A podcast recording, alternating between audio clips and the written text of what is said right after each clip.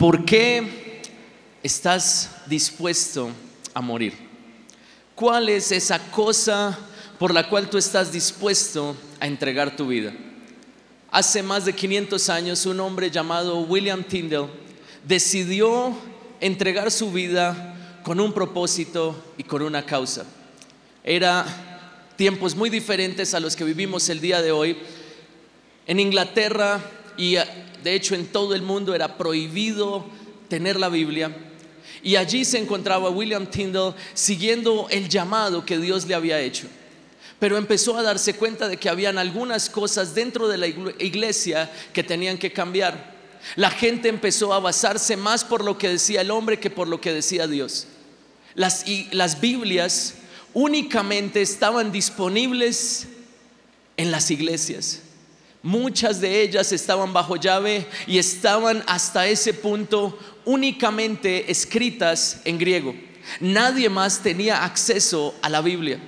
Él empieza a leer la palabra de Dios y dice, ¿cómo es posible que las personas no tengan acceso a esto? ¿Cómo es posible que la gente no tenga acceso al poder que hay en la palabra de Dios? Y saben, en uno de sus libros más adelante, él escribió diciendo, todos los hombres deben vivir de acuerdo a lo que dice la palabra de Dios y no de acuerdo a lo que digan los hombres. En ese momento se encontraba el rey de Inglaterra, Henry VIII, y Henry VIII tenía una vida no muy buena, tuvo cuatro esposas, una de ellas era la esposa de su hermano, y allí estaba William Tyndall diciendo, lo que tú estás haciendo es incorrecto y todo el mundo debe vivir de acuerdo a lo que dice la palabra de Dios. Todo el mundo debe tener acceso a la palabra de Dios. Es allí en donde él va, aprende las Biblias hasta ese momento solamente estaban en los idiomas originales, principalmente en griego, y él dice, yo tengo que traducir la Biblia porque esta palabra de Dios debe estar en cada una de las casas aquí en Inglaterra.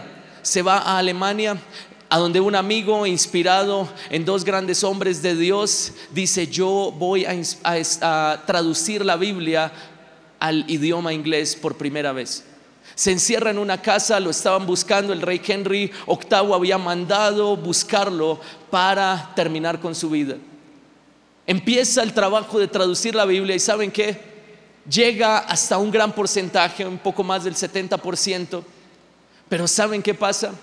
uno de sus amigos, que no era tan buen amigo, lo entrega, lo traiciona y es allí juzgado y la sentencia que vino sobre él fue, va a ser atado a una estaca, será ahorcado y después de eso será quemado. Lo impactante de la historia fueron las últimas palabras que dijo William Tyndall. ¿Saben cuáles fueron sus últimas palabras? Él dijo, Señor, Solo te pido que los ojos del rey de Inglaterra sean abiertos.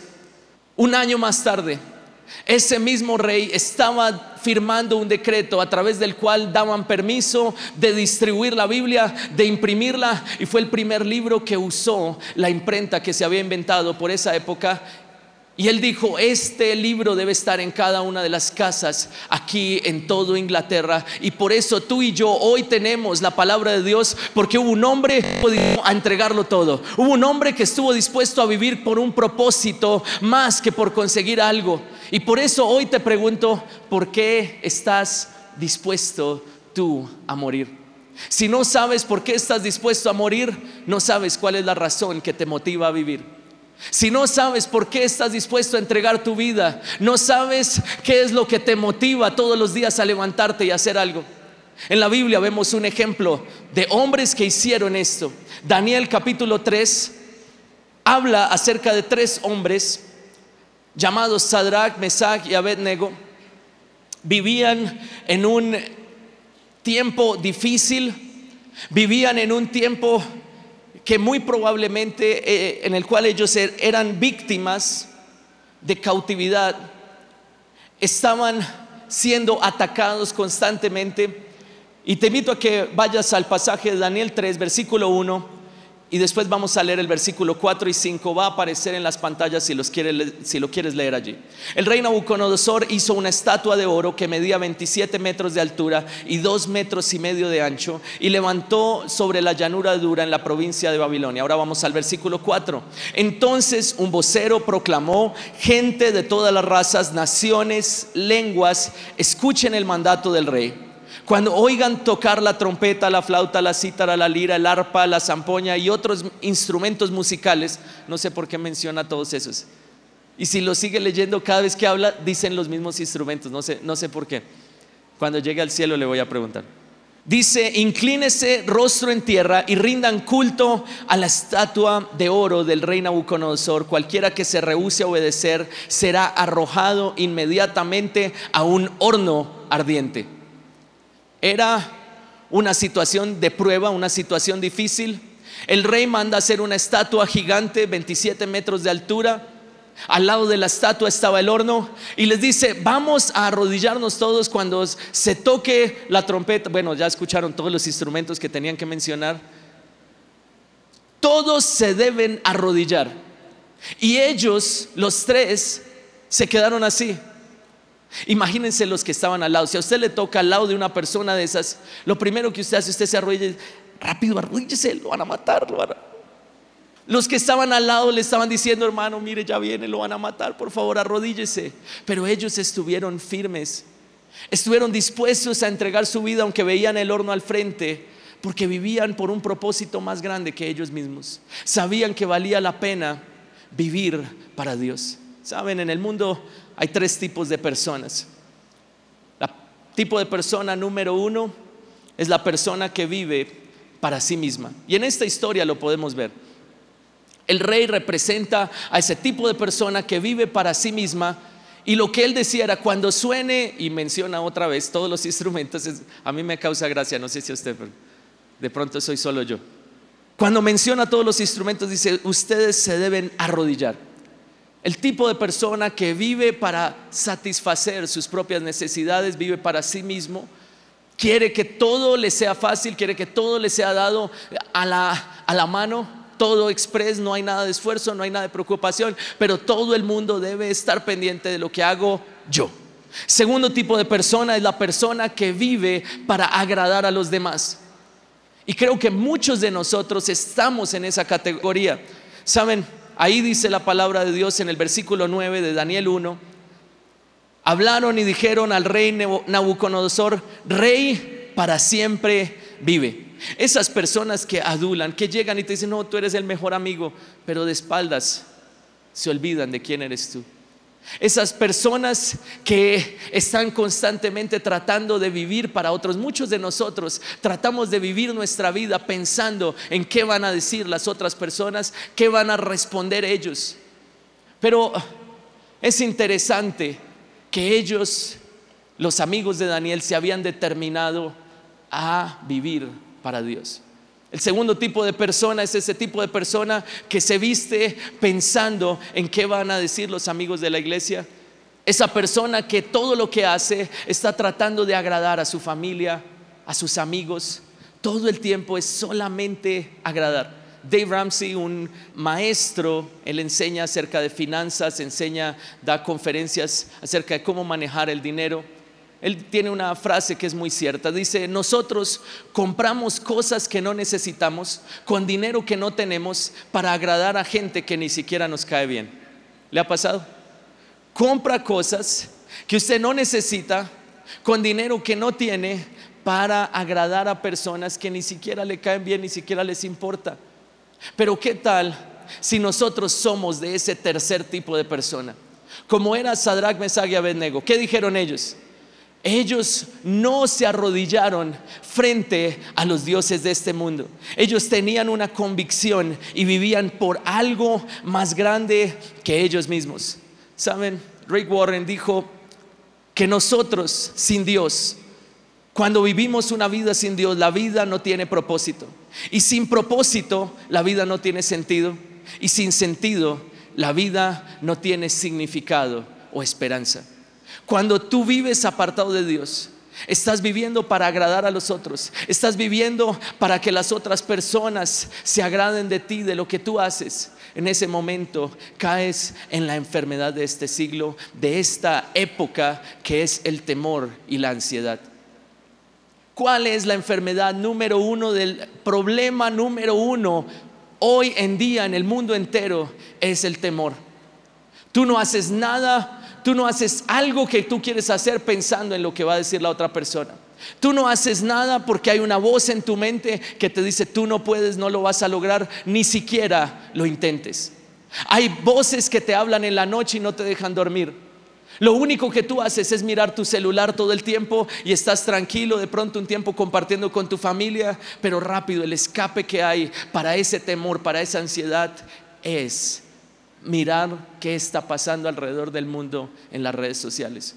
De pronto hay muchas conversaciones que tú estás teniendo contigo mismo acerca del temor. En donde tú tienes temor de hacer diferentes cosas, de levantarte, de hablar y te convertiste en ese tipo de persona que vives para agradar a otros. Pero hoy el Señor me ha enviado para decirte, tienes que estar dispuesto a entregar tu vida totalmente a Dios y ahí tu vida cobrará sentido. Tendrás el sentido para vivir.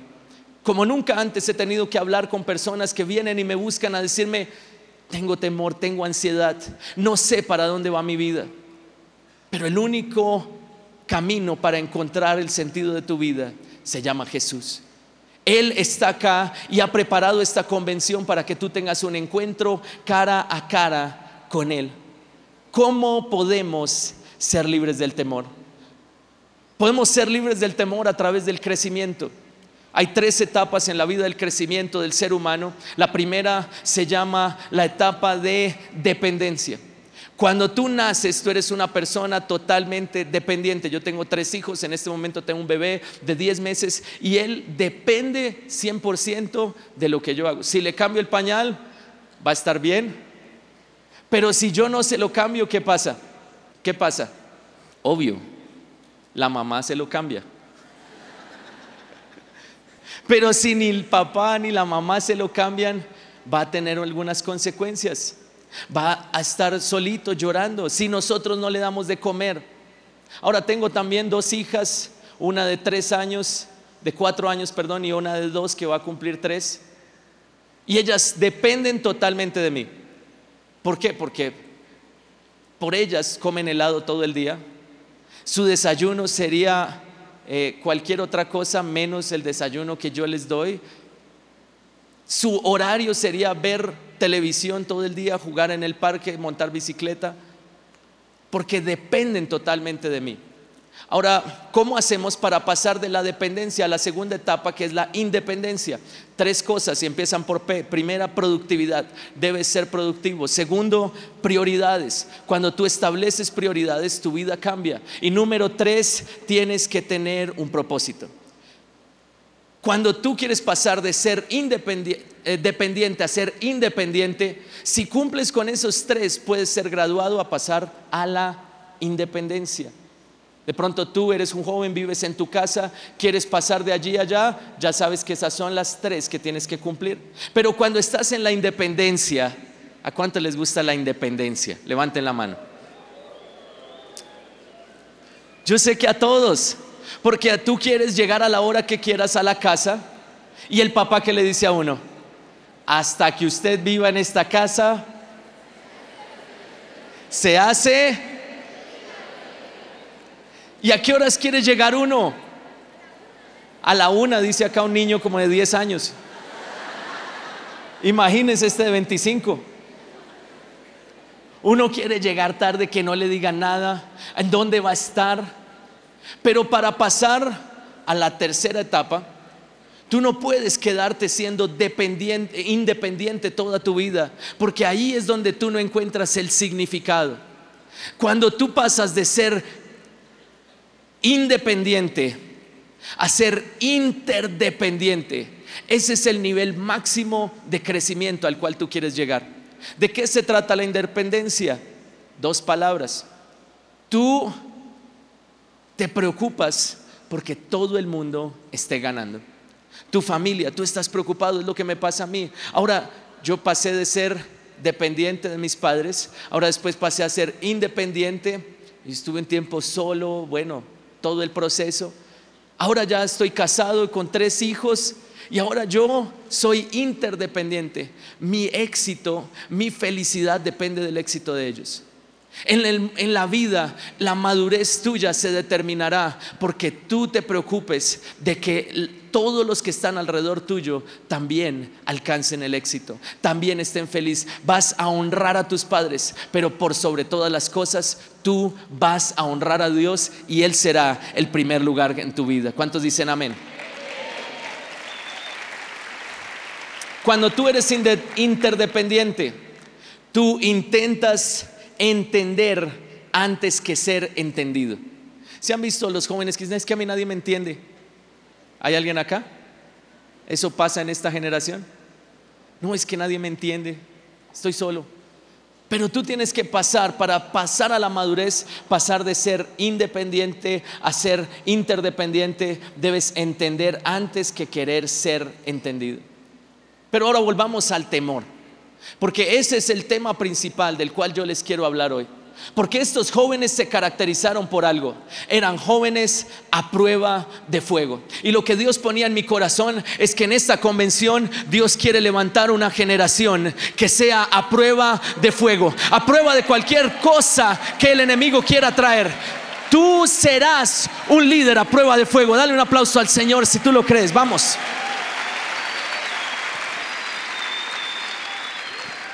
Ahora vamos a avanzar. ¿Qué es el temor? El temor, eh, Derek Prince tiene una frase que a mí me gustó mucho y él dice que las emociones son solamente las olas en la superficie, pero muy dentro, profundamente en el espíritu, en las profundidades de nuestro ser, hay una paz asentada y una confianza. El temor son aquellas olas que se ven en la superficie, así son las emociones, pero abajo en la calma, en la profundidad. Allí es donde está la confianza que nada te la puede robar. En esa confianza nada puede pasar porque el Señor estará contigo cuando tú estás confiado y fundamentado. No permitas que tu vida sea manejada por las olas del temor, de la ansiedad. El Señor te ha llamado a ti a ser una persona a prueba de fuego. Dos preguntas. Número uno. ¿A qué le tienes temor? ¿Qué cosas no has hecho por temor? Y número dos, bueno, esas fueron dos ya, regálenme una tercera. Número tres, ¿por qué estás dispuesto a vivir? Veamos el ejemplo de estos jóvenes, Sadrach, Mesach y Abednego. Ellos estuvieron dispuestos a decir, como tú dirás desde el día de hoy, nunca nos arrodillaremos frente a los dioses de este mundo. Nunca nos vamos a arrodillar. Nunca vamos a doblar rodilla frente a lo que el mundo quiere decir que es bueno. Tú has sido llamado para ser diferente. Hay una fuerza, hay una fe, hay una confianza dentro de ti que te va a hacer simplemente confiar en que Dios tiene todo bajo control. Siento que en esta convención el Señor te quiere hacer libre del temor. Hay personas que están acá que han estado luchando con eso y hoy sé que varias conferencias han estado hablando acerca del temor y en este momento te tengo una noticia. Llegó la hora de ser totalmente libre del temor.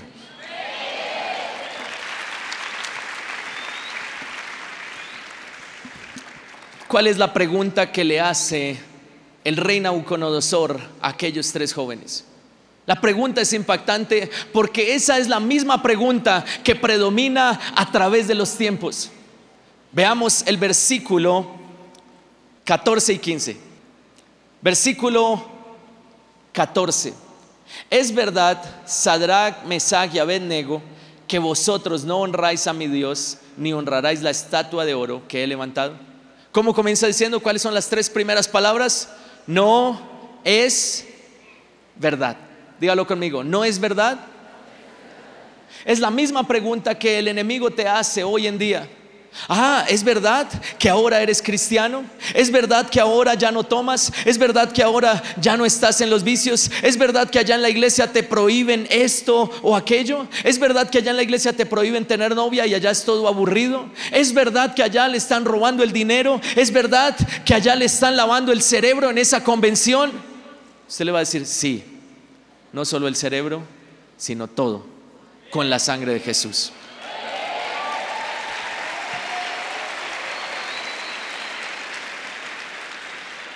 Para los de la última edad, no sé cómo, no me acuerdo cómo se llama el grupo, pero Juan, ¿esos son los más grandes? A mí me dieron dos escarapelas de esas, que porque en una no alcanzaba la edad. Y a varios acá. Hasta ahora les dio risa a los de atrás.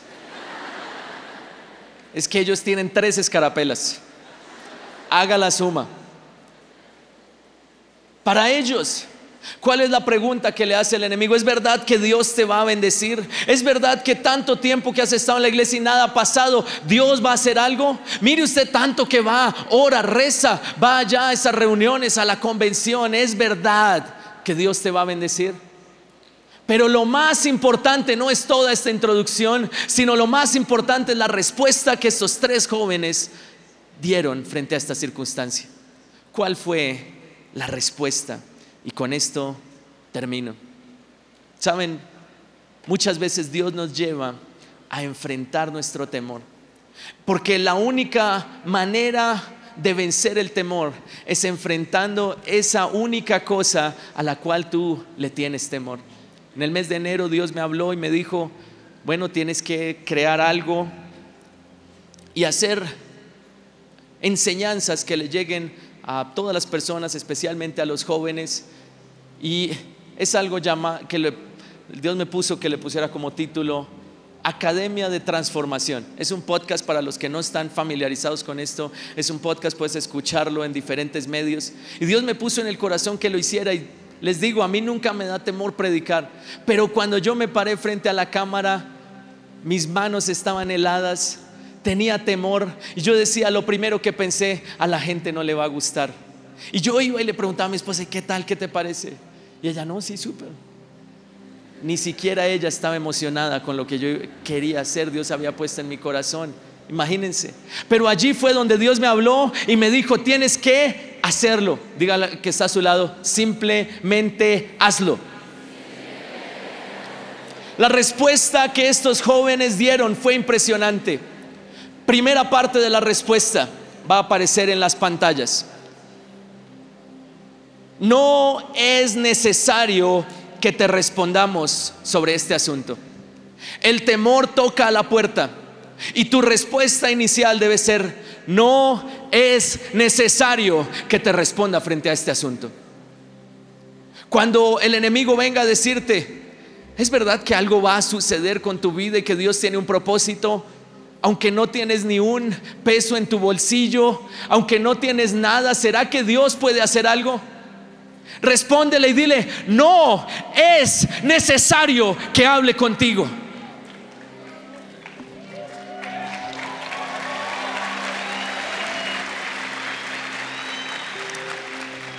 Esta es una de las cosas con las cuales yo más he luchado. Porque uno empieza a hablar con el temor y tiene unas conversaciones, wow, tremendas. ¿Sabes que con la persona con la que tú más hablas eres tú mismo? ¿Qué es lo que te estás hablando todos los días? Tú vas a decir, no, dilo conmigo, no es necesario que te respondamos sobre este asunto. Número dos, versículo 17, la primera parte. He aquí nuestro Dios a quien servimos, puede librarnos del horno de fuego ardiendo y de tu mano, oh rey, nos librará. ¿Qué tal esa declaración? Cuando yo leí esto, empecé a llorar porque tenía tantos temores adentro de mí, y eso que he estado en la iglesia por tantos años, pero este versículo se hizo rema y entendí que Dios me ha llamado para cosas grandes y para eso yo debo estar dispuesto aún a entregar mi vida por lo que yo creo. ¿Estás dispuesto a entregar tu vida por algo más grande que tú mismo? ¿Estás dispuesto por entregar tu vida simplemente por algo más que tu gozo personal? Viniste a esta convención diciendo, quiero ir allá a disfrutar con mis amigos, saltar redimidos, Evan Craft. ¡Ah! Sí, eso es importante y es parte de quienes somos. Yo soy joven, me encanta. Pero debes estar dispuesto a entregar tu vida y cuando venga la prueba, tú vas a mirar al temor y le vas a decir, número uno, no es necesario que yo te responda sobre este asunto.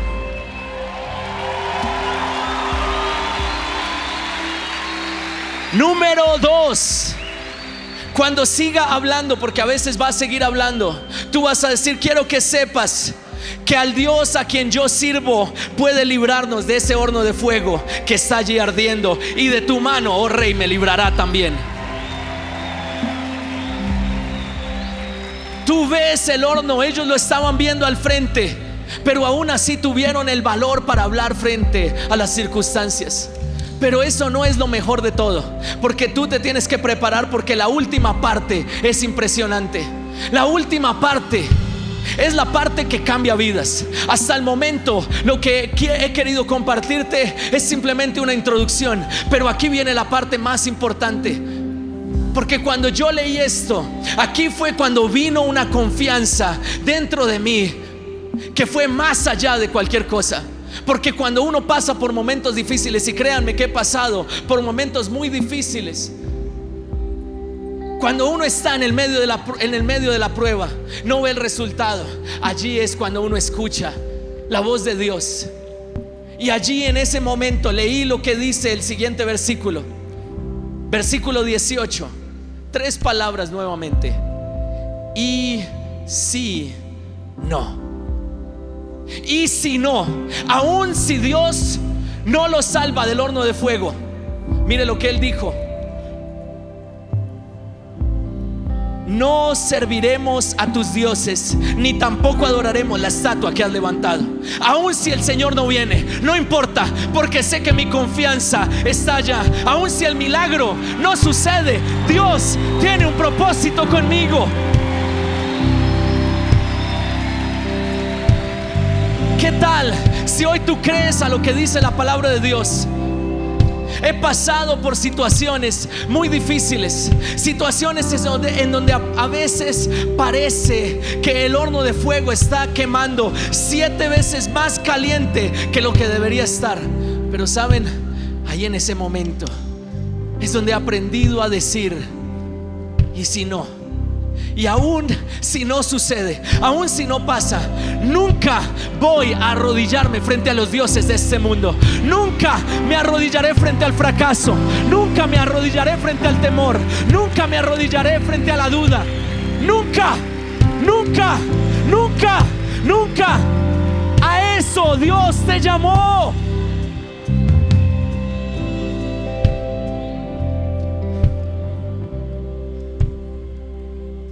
Sé si ese sea los minutos que me quedan, pero si me quedan, yo sé que ustedes son, les gusta estar informados. Quedan 16 minutos. Entonces, quiero usarlo muy bien. Número uno, Isaías 48:10 dice, ¿cuáles son las promesas de Dios? He aquí te he purificado y no como a plata, te he escogido en horno de aflicción.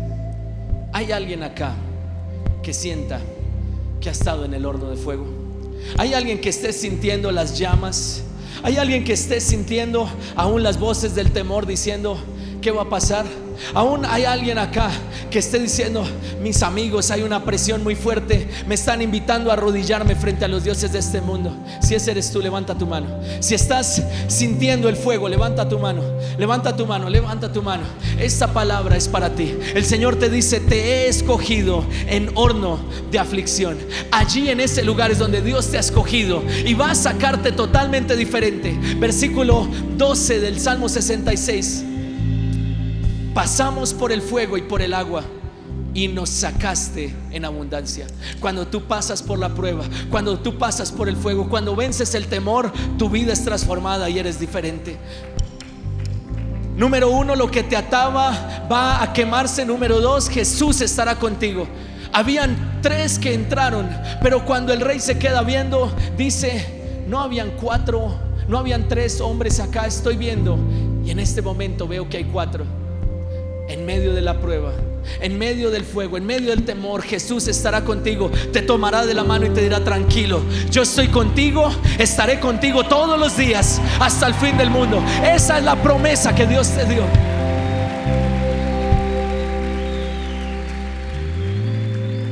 Lo que te ataba va a quemarse. Dice allí la palabra que mientras estaban allí atados, la segunda parte del versículo 23 dice, cayeron atados dentro del horno de fuego ardiendo. Uno a veces entra atado al horno de fuego, atado con el espíritu del temor. Así entré yo. Estaba atado frente al espíritu del temor y entré al horno de fuego y caí ahí. Pero saben, Dios tuvo misericordia. Y el fuego estaba más caliente, siete veces más. Pero ¿saben qué hizo el fuego? Rompió las ataduras que habían, rompió las cadenas. Y hoy puedo decirles, Dios es un Dios que responde.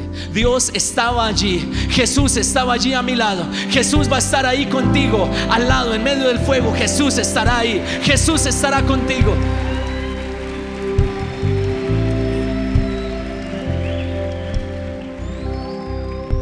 ¿Por qué estás dispuesto a morir. En medio del fuego se abrirá una oportunidad para tu vida.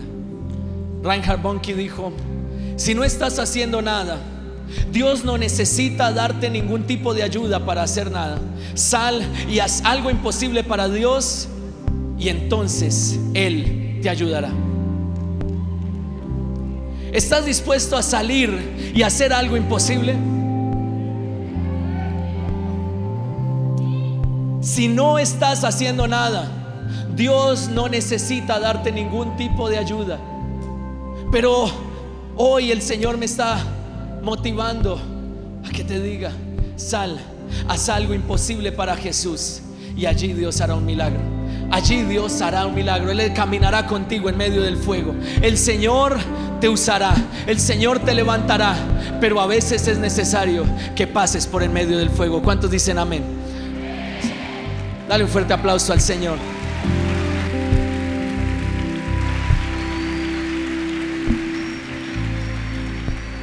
¿Estás dispuesto a decir, aún si Jesús no me salva, nunca me voy a arrodillar frente a los dioses de este mundo?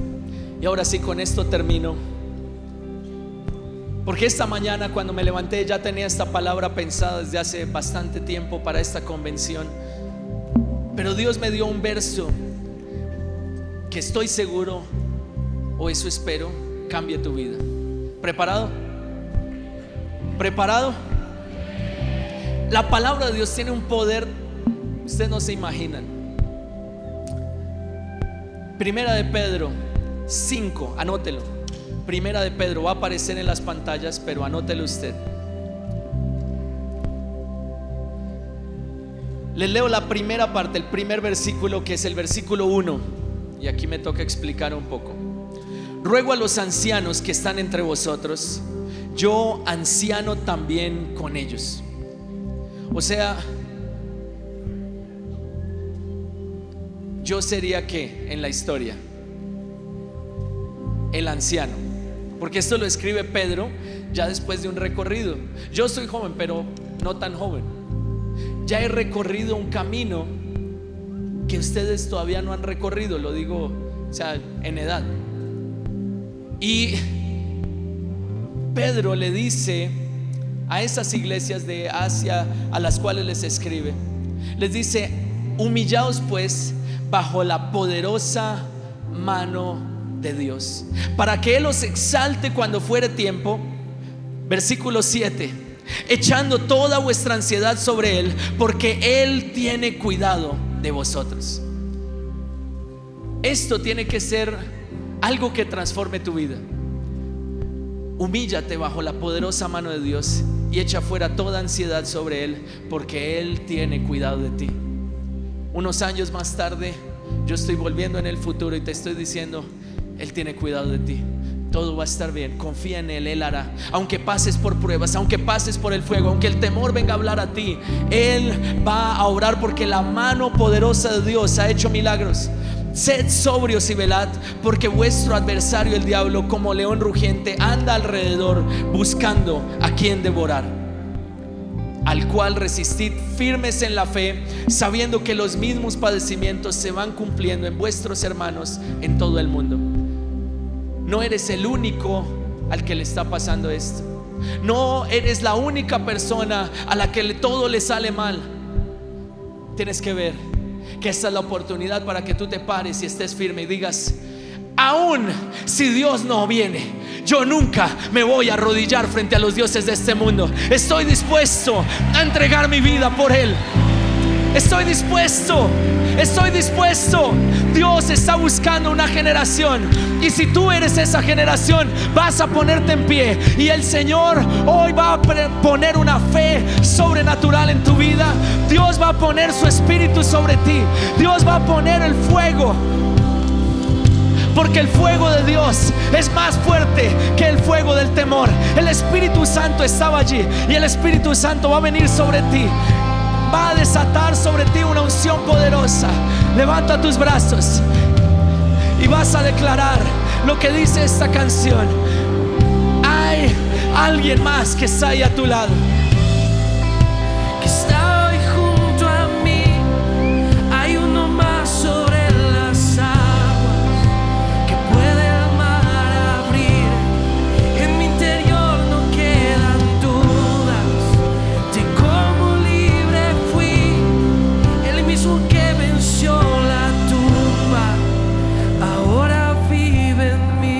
Este momento, para los que están aquí al frente y para todos los que están acá, hoy les digo, este momento puede cambiar tu vida. Durante todo el día, tú has estado escuchando. Durante todo el día, algo el Señor ha venido poniendo dentro de ti. Y llegó el momento de que eso se vuelva una realidad en tu vida y tú nunca más vuelvas a ser la misma persona. ¿Estás preparado? ¿Estás preparado? Cuando yo cuente tres, tú vas a ser libre de todo temor. Cuando yo cuente tres, tú vas a ser libre de la ansiedad. Cuando yo cuente tres, el Señor, el Espíritu Santo va a venir sobre ti y tu vida será transformada. El fuego de Dios estará sobre ti. Si tú lo crees, desde hoy tu vida nunca más será la misma. ¿Estás preparado? Los que están aquí al frente, cierren sus ojos.